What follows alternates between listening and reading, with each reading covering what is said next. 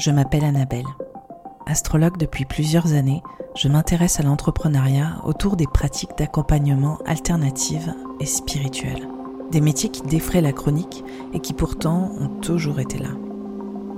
Ici, je vais lever le voile, je te partage mon expérience, j'invite des consoeurs et confrères et je milite.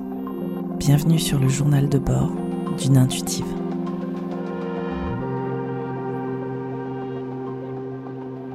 Bonjour à tous, bonjour à toutes. Bienvenue dans ce deuxième épisode d'Intuitive. Aujourd'hui, on va parler des trois erreurs que j'ai pu faire en tant qu'intuitive quand j'ai commencé à vivre de mon métier. Je vous parle de ces erreurs aujourd'hui parce que je pense qu'il est important de parler de ces éléments en particulier euh, quand on veut travailler dans les métiers intuitifs et sensibles ou les pratiques alternatives. J'espère que ça résonnera avec vous, que ça vous permettra aussi potentiellement de gagner du temps et de ne pas en perdre comme j'ai pu le faire à certains endroits quand euh, je me suis lancée. Alors, la première erreur que j'ai faite, c'est celle du métier passion. C'est celle de créer sans assumer la finalité, c'est-à-dire de vivre de mon activité, tout simplement qu'on viendra me chercher ou me valider ou euh, que les personnes que je souhaiterais accompagner éventuellement finiront par reconnaître que ce que je fais a de la valeur parce que je suis une bonne créatrice et d'ailleurs je me concentre essentiellement sur cette création encore et encore et à raffiner cette création en permanence, euh, ce qui au final sera la source pour moi de mon accomplissement professionnel lié à mon art et euh, en l'occurrence mon art intuitif. Alors cet euh, enjeu autour du métier passion, cette erreur autour du métier passion, je l'ai vécu et je l'ai pas vécu seulement dans le métier intuitif que je pratique aujourd'hui, celui euh, d'être astrologue, je l'ai vécu aussi en tant que musicienne, en tant que créatrice et productrice dans les musiques électroniques, dans laquelle euh, j'ai pu évoluer pendant plusieurs années. Et avant ça, je l'ai aussi vécu dans le théâtre, parce que ma vie de créatrice a commencé d'abord en faisant de la mise en scène. J'ai monté une pièce de théâtre quand j'avais 20 euh, ans. Ensuite, euh, j'ai continué à créer et j'ai monté un projet musical qui a duré pas mal d'années que j'ai produit, que j'ai financé, enfin j'ai tout fait moi-même et ensuite là aujourd'hui je suis euh, en train de travailler en tant qu'astrologue, en tant que créatrice intuitive qui est dans la continuité totalement de ce que je fais, de ce que je faisais auparavant, mais dans mes métiers créatifs, dans les arts à proprement parler, avant les arts intuitifs, je me suis énormément épuisée. Et en fait, quand j'ai commencé à travailler dans mon métier intuitif, on va dire que une euh, similarité, un écho à cette euh, expérience s'est rapidement manifesté parce qu'en fait, j'avais toujours travaillé de la même manière. Je faisais tout pour monter les choses, mes projets à ma façon, je faisais tout pour me rendre visible, je cherchais à m'améliorer, à me perfectionner encore et encore et encore dans une espèce de boucle interminable, parce que dans euh, le monde de l'art, de la musique, on peut toujours mieux faire, on est aussi dans un monde qui est plutôt compétitif, on est toujours en train d'essayer de raffiner notre création, notre expression, la façon dont on écrit, la façon dont on transmet, etc. Et finalement, on peut se laisser vite aspirer dans une boucle de perfectionnisme euh, qui va venir nous empêcher d'être dans le concret. Et donc, ce qui se passait, c'est que toute mon énergie était prise là-dedans, et quand je me suis lancée dans l'entrepreneuriat, dans le métier intuitif, ça a été pareil. Donc, dans les premières années, il y a eu cet espace de création qui était prolifique, qui est toujours aussi prolifique aujourd'hui, mais je n'allais pas au bout.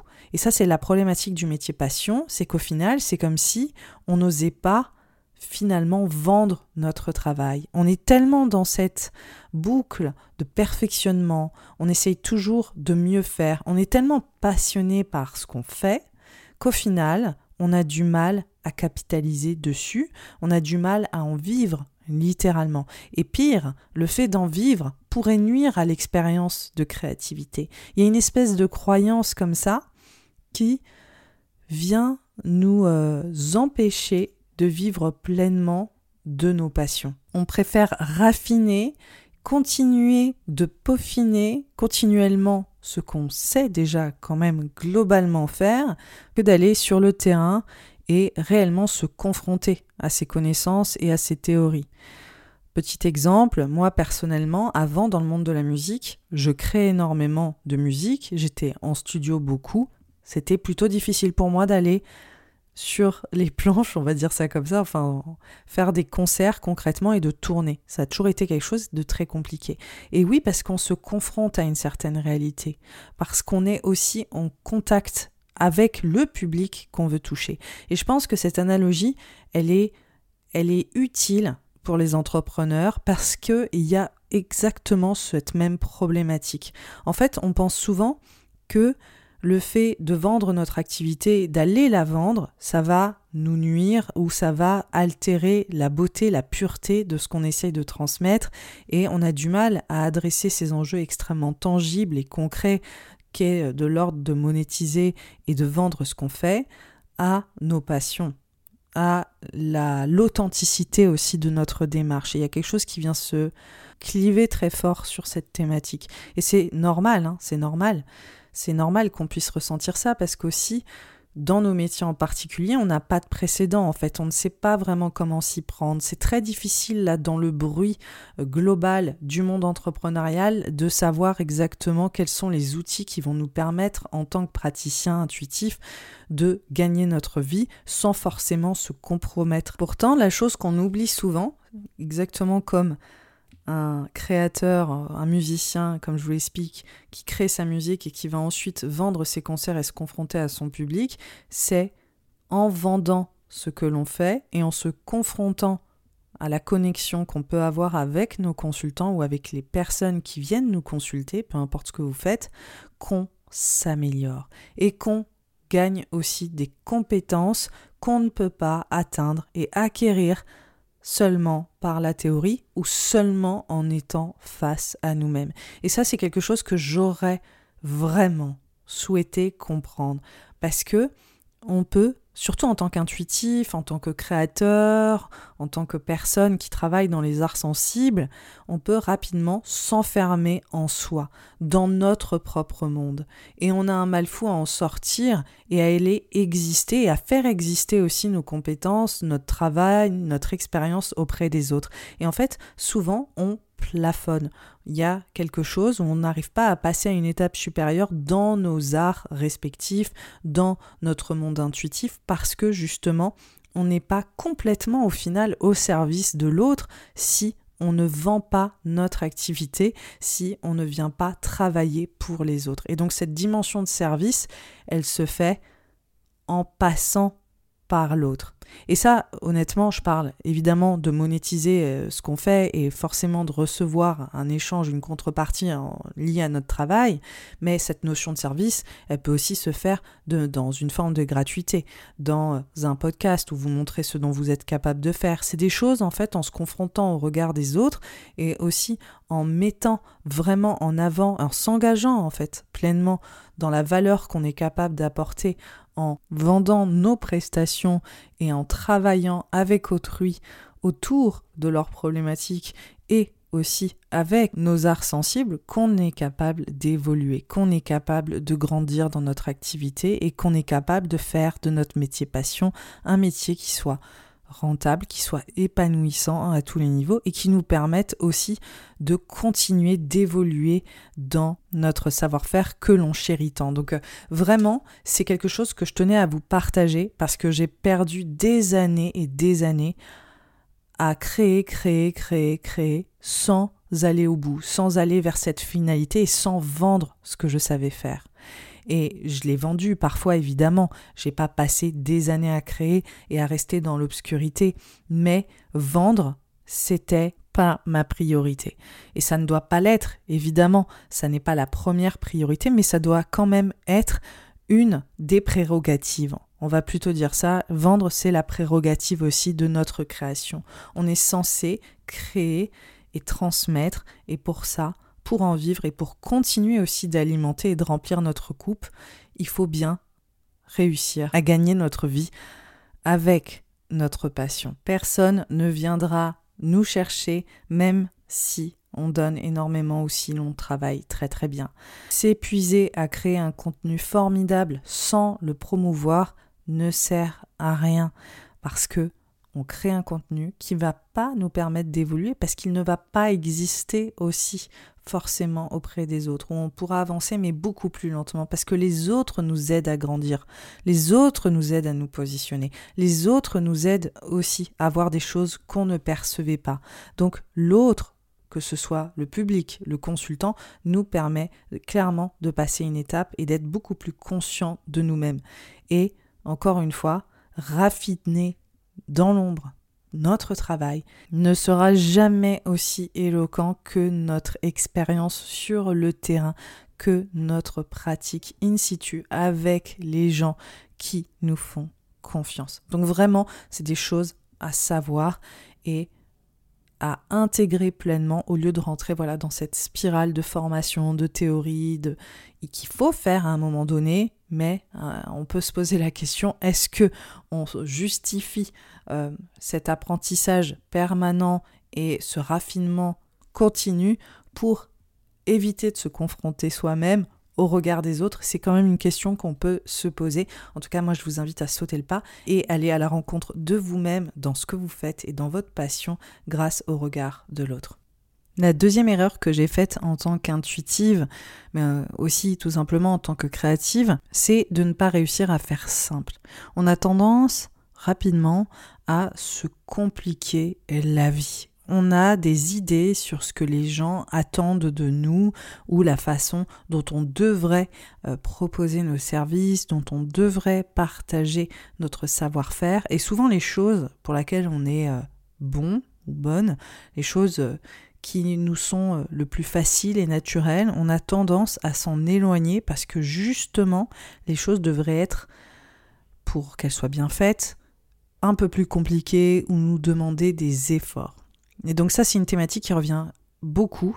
Souvent, ça aussi, c'est une thématique que j'ai remarqué hein, sans parler euh, d'entrepreneuriat, mais, mais juste, euh, même avec mes consultants, juste sur le chemin, notre chemin euh, globalement de vie, hein, ce qu'on fait, on a tendance à toujours choisir des choses qui sont pas forcément super évidentes pour nous. Parce que dès qu'elles sont évidentes, dès qu'elles sont fluides, dès qu'elles nous sont complètement naturelles, en fait, on ne les reconnaît pas, on ne les voit pas, parce que on a tendance à le faire malgré nous, si c'est euh, la chose la plus naturelle du monde. Et donc il n'est pas rare, pour euh, beaucoup d'entre nous, que les choses pour lesquelles on est le plus doué, on a tendance à le nier.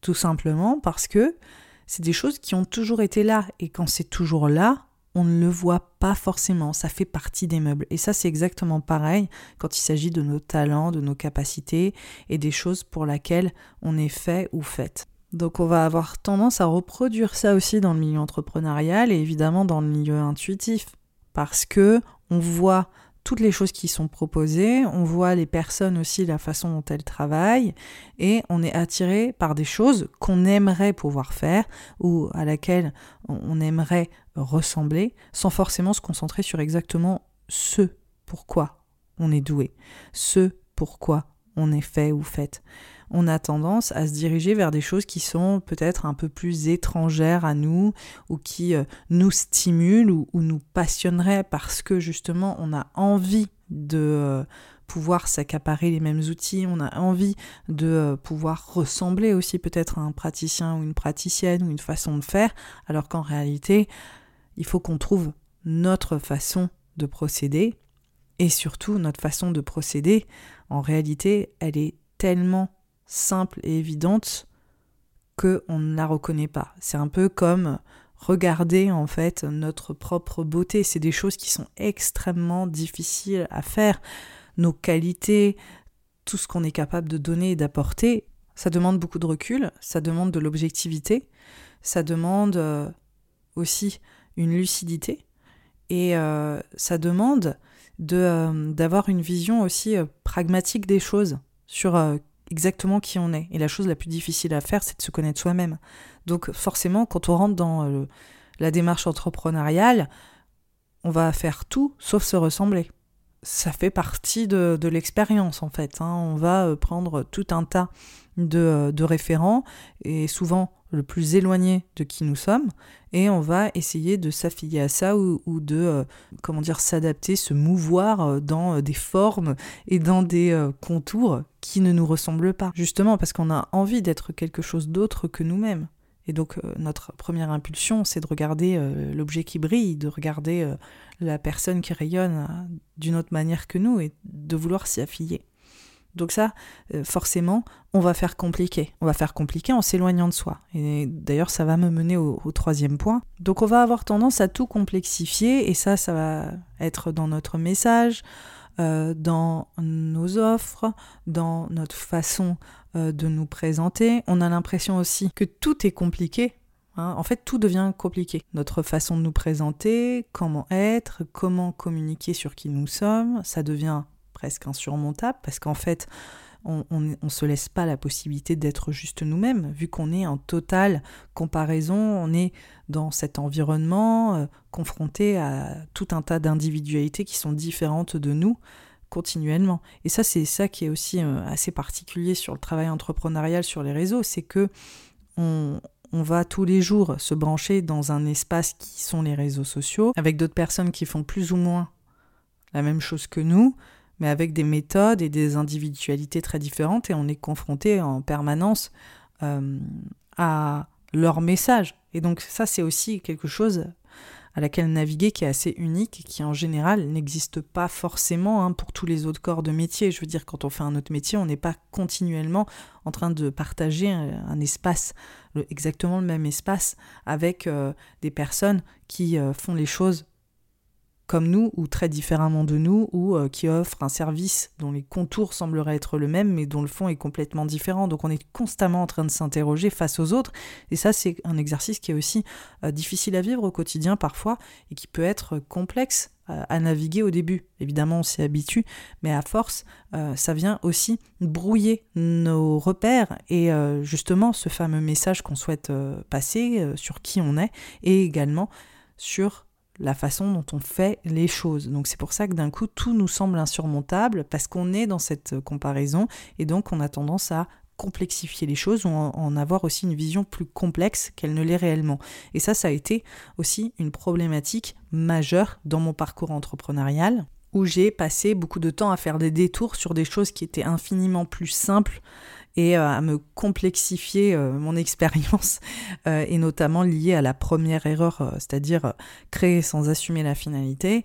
La, finalité, c'est que je n'assumais pas de réellement montrer mon travail, et je faisais tout pour créer des choses suffisamment valides et cohérentes pour qu'on puisse que les personnes en fait qui étaient intéressées par mon travail puissent aller d'elles-mêmes trouver mes offres, alors qu'en fait en réalité mes offres, il faut que je les propose et il faut que je les mette en avant. Si je ne les mets pas en avant, j'aurais beau créer euh, des contenus incroyables, personne ne viendra euh, finalement euh, s'intéresser à ce que je fais ou en tout cas viendra passer le pas avec moi et créer une véritable connexion au travers d'une consultation, au travers d'un échange sera plus approfondie. Donc j'ai passé un temps fou, par exemple, à me complexifier la vie, à créer, créer, créer du contenu, à m'améliorer aussi hein, dans ce que je faisais, évidemment, mais pendant une année, une année et demie, à ne pas du tout en vivre et à m'épuiser parce que pour moi c'était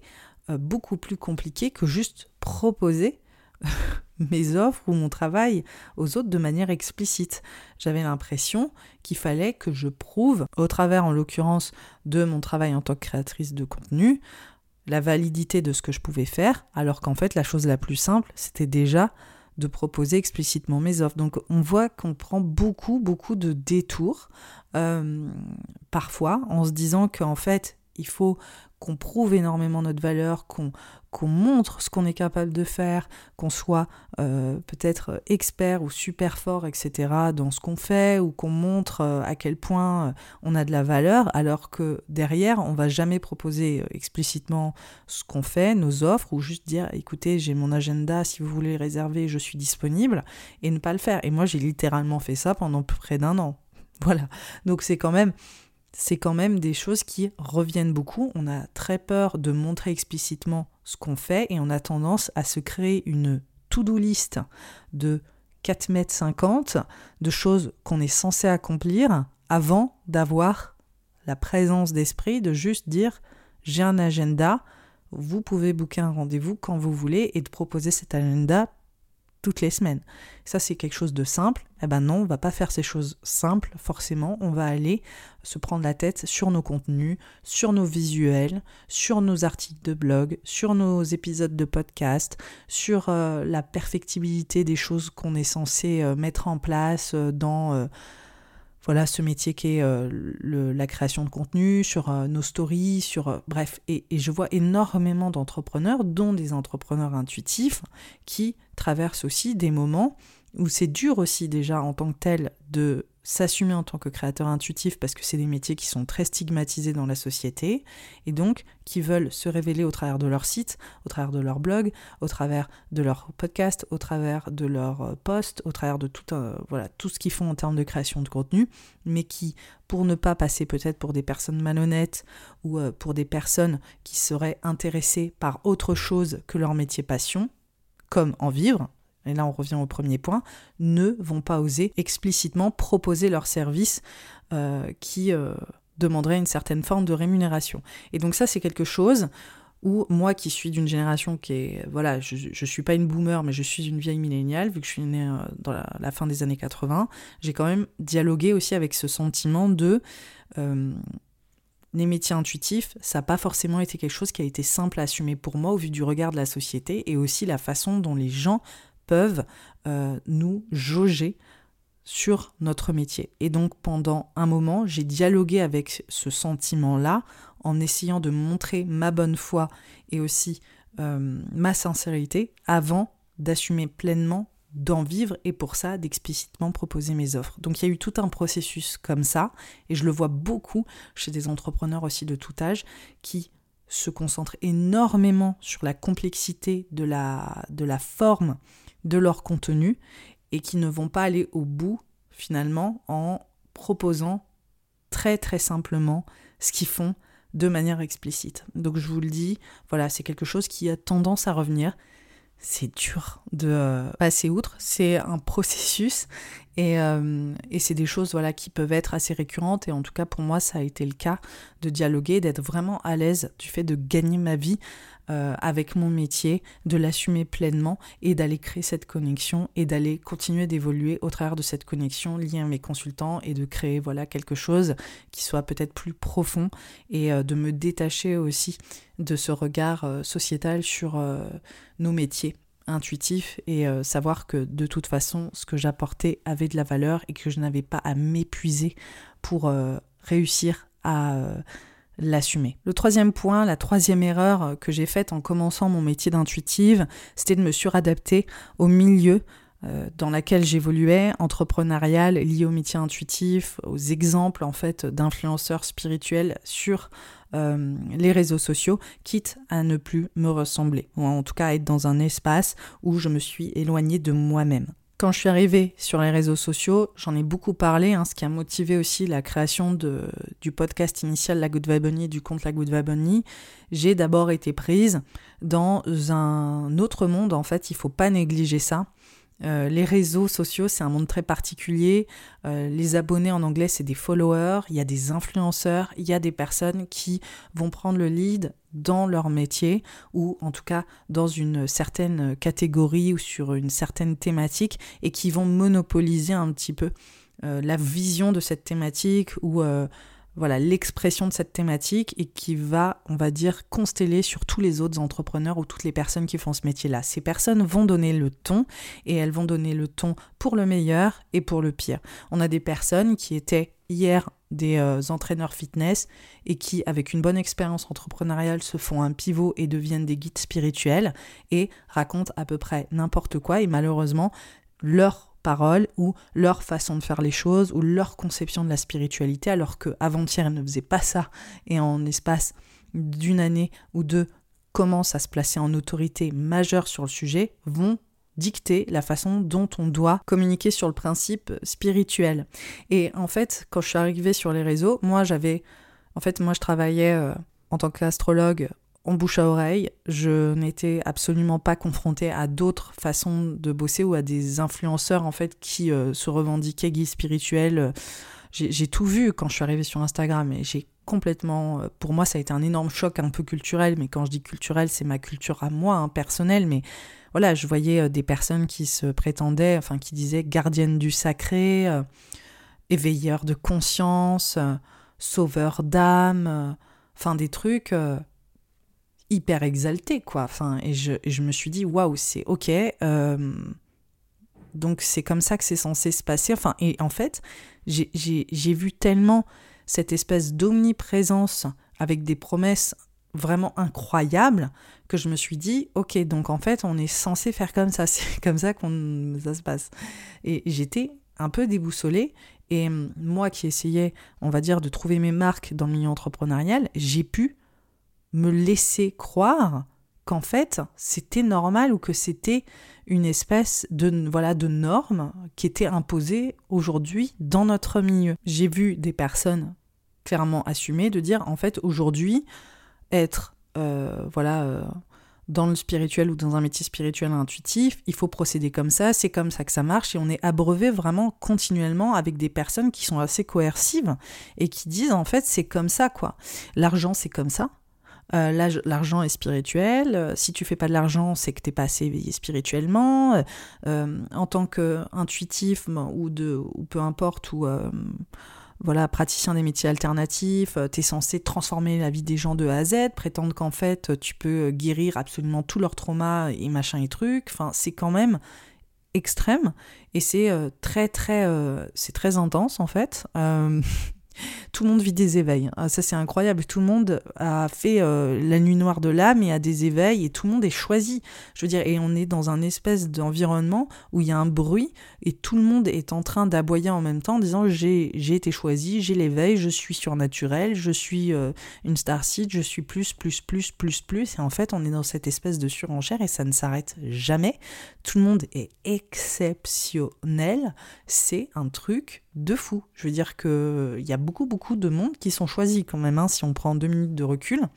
Et en fait, euh, face à ça, je me suis retrouvée dans cette espèce de milieu à me demander si moi aussi je devais peut-être pas assumer plus quelque chose ou, raconter mon histoire ou, dire. Et, honnêtement, je, je me souviens avoir été influencée. Et ça, c'est quelque chose où je me dis waouh, quand on commence dans le milieu entrepreneurial, on ne se rend pas compte à quel point on est vulnérable.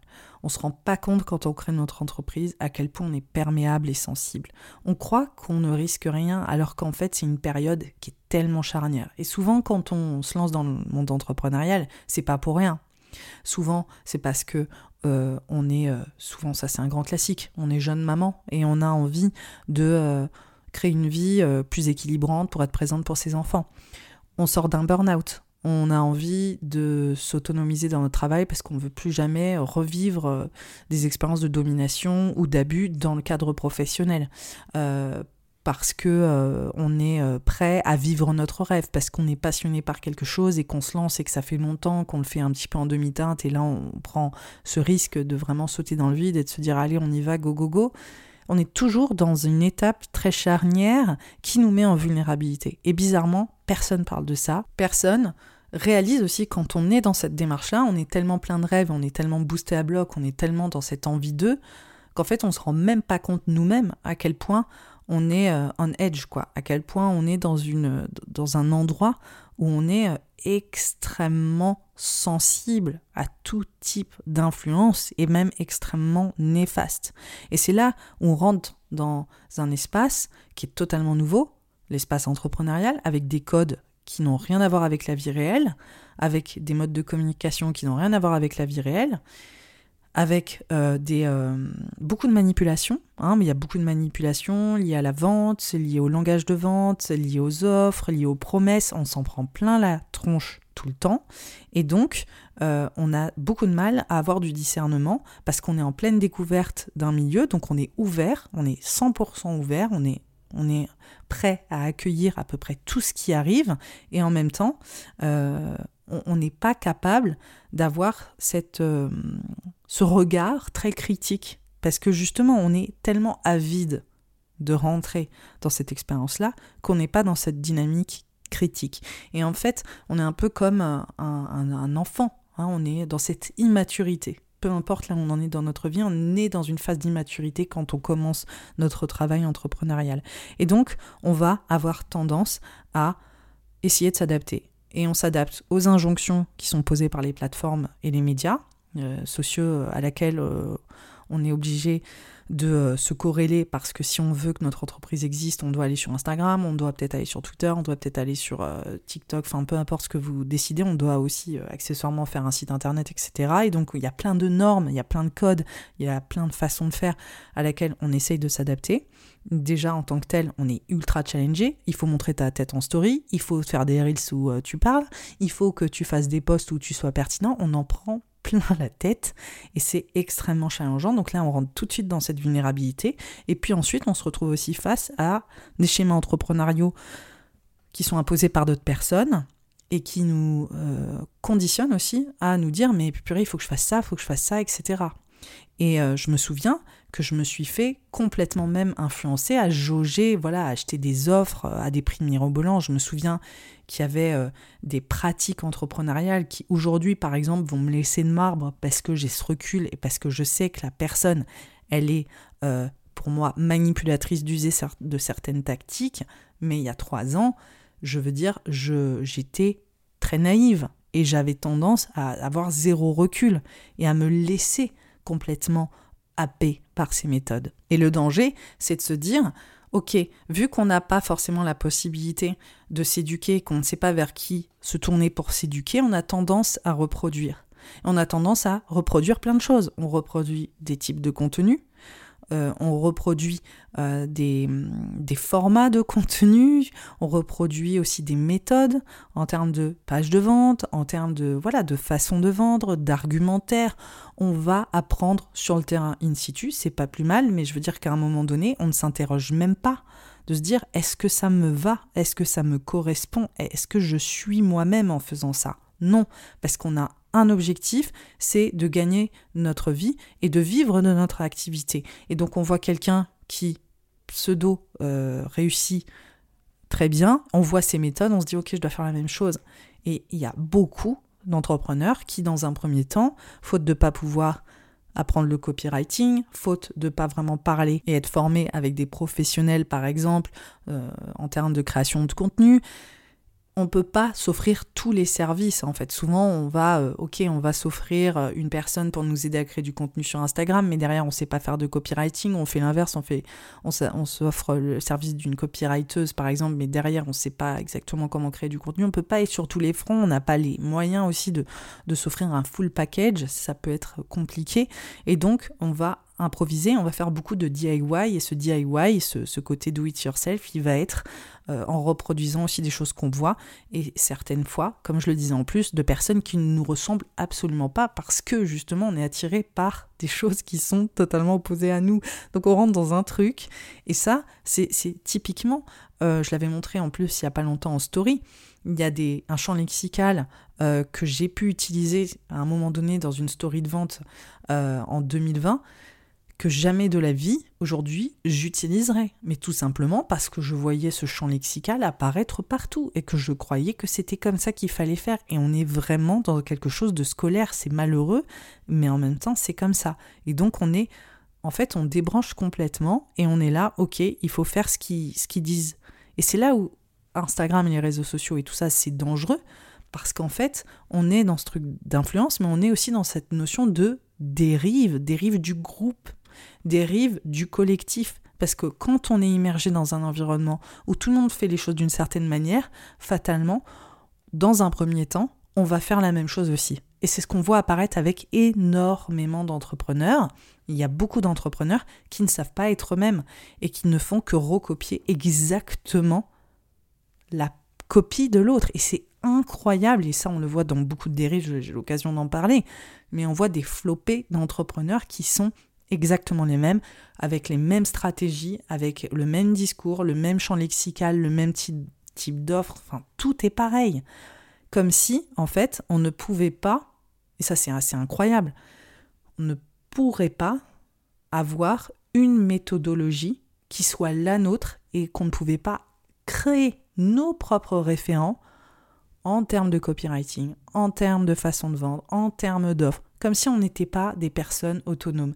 Et ça, c'est vraiment une croyance, je pense qu'il faut se défaire. On est des personnes individuelles. Il y a autant d'entrepreneurs, d'entrepreneuriat qu'il y a d'entrepreneurs, et on est capable de créer nos propres structures autour de notre façon de communiquer, autour de notre façon de vendre, autour de notre façon de créer nos offres.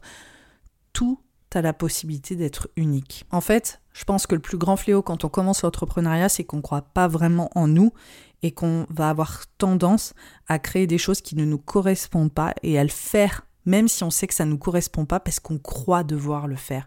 Combien de reels en dansant je me suis forcé à faire alors qu'à aucun moment c'est moi.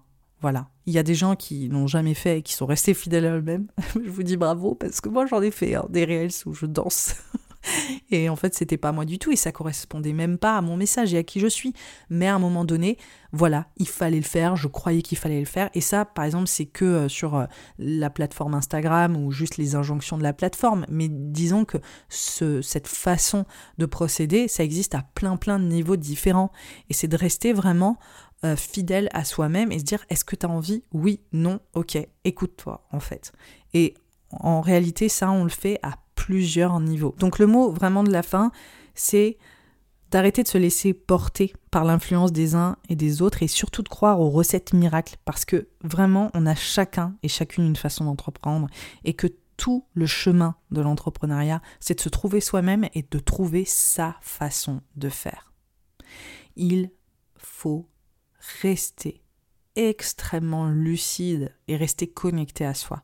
Et c'est ça le plus grand défi en tant qu'entrepreneur, mais surtout aussi en tant qu'entrepreneur dans les métiers intuitifs, parce que maintenant tout le monde utilise la spiritualité pour vendre, à tort et à travers. Et ça, j'aurai l'occasion d'en parler, je vais en reparler, en re-reparler, parce qu'en fait, ce podcast, il est dédié aux intuitifs, mais aujourd'hui, tout le monde s'accapare le message spirituel à des fins business, à des fins euh, voilà de vente, etc. Et donc nous, en fait, on est complètement perdu parce que le message spirituel, il émane partout, il est sur surutilisé, il est surabusé aussi. Et pour les entrepreneurs intuitifs, sensibles, alternatifs, ça peut être extrêmement dur de savoir exactement comment se positionner et comment aussi vendre ce qu'on fait sans partir dans les tours en utilisant, euh, je dirais, une hyperbole spirituelle qui finalement n'a pas lieu d'être dans nos métiers intuitifs. Et ça, je, vraiment, j'y reviendrai, ça mérite un épisode autour de, du marketing spirituel, parce que le marketing spirituel, c'est un outil, c'est une méthode, c'est une façon de faire qui n'est pas problématique en soi, hein, évidemment, c'est toujours la manière dont on utilise les outils qui vont faire qu'ils sont problématiques.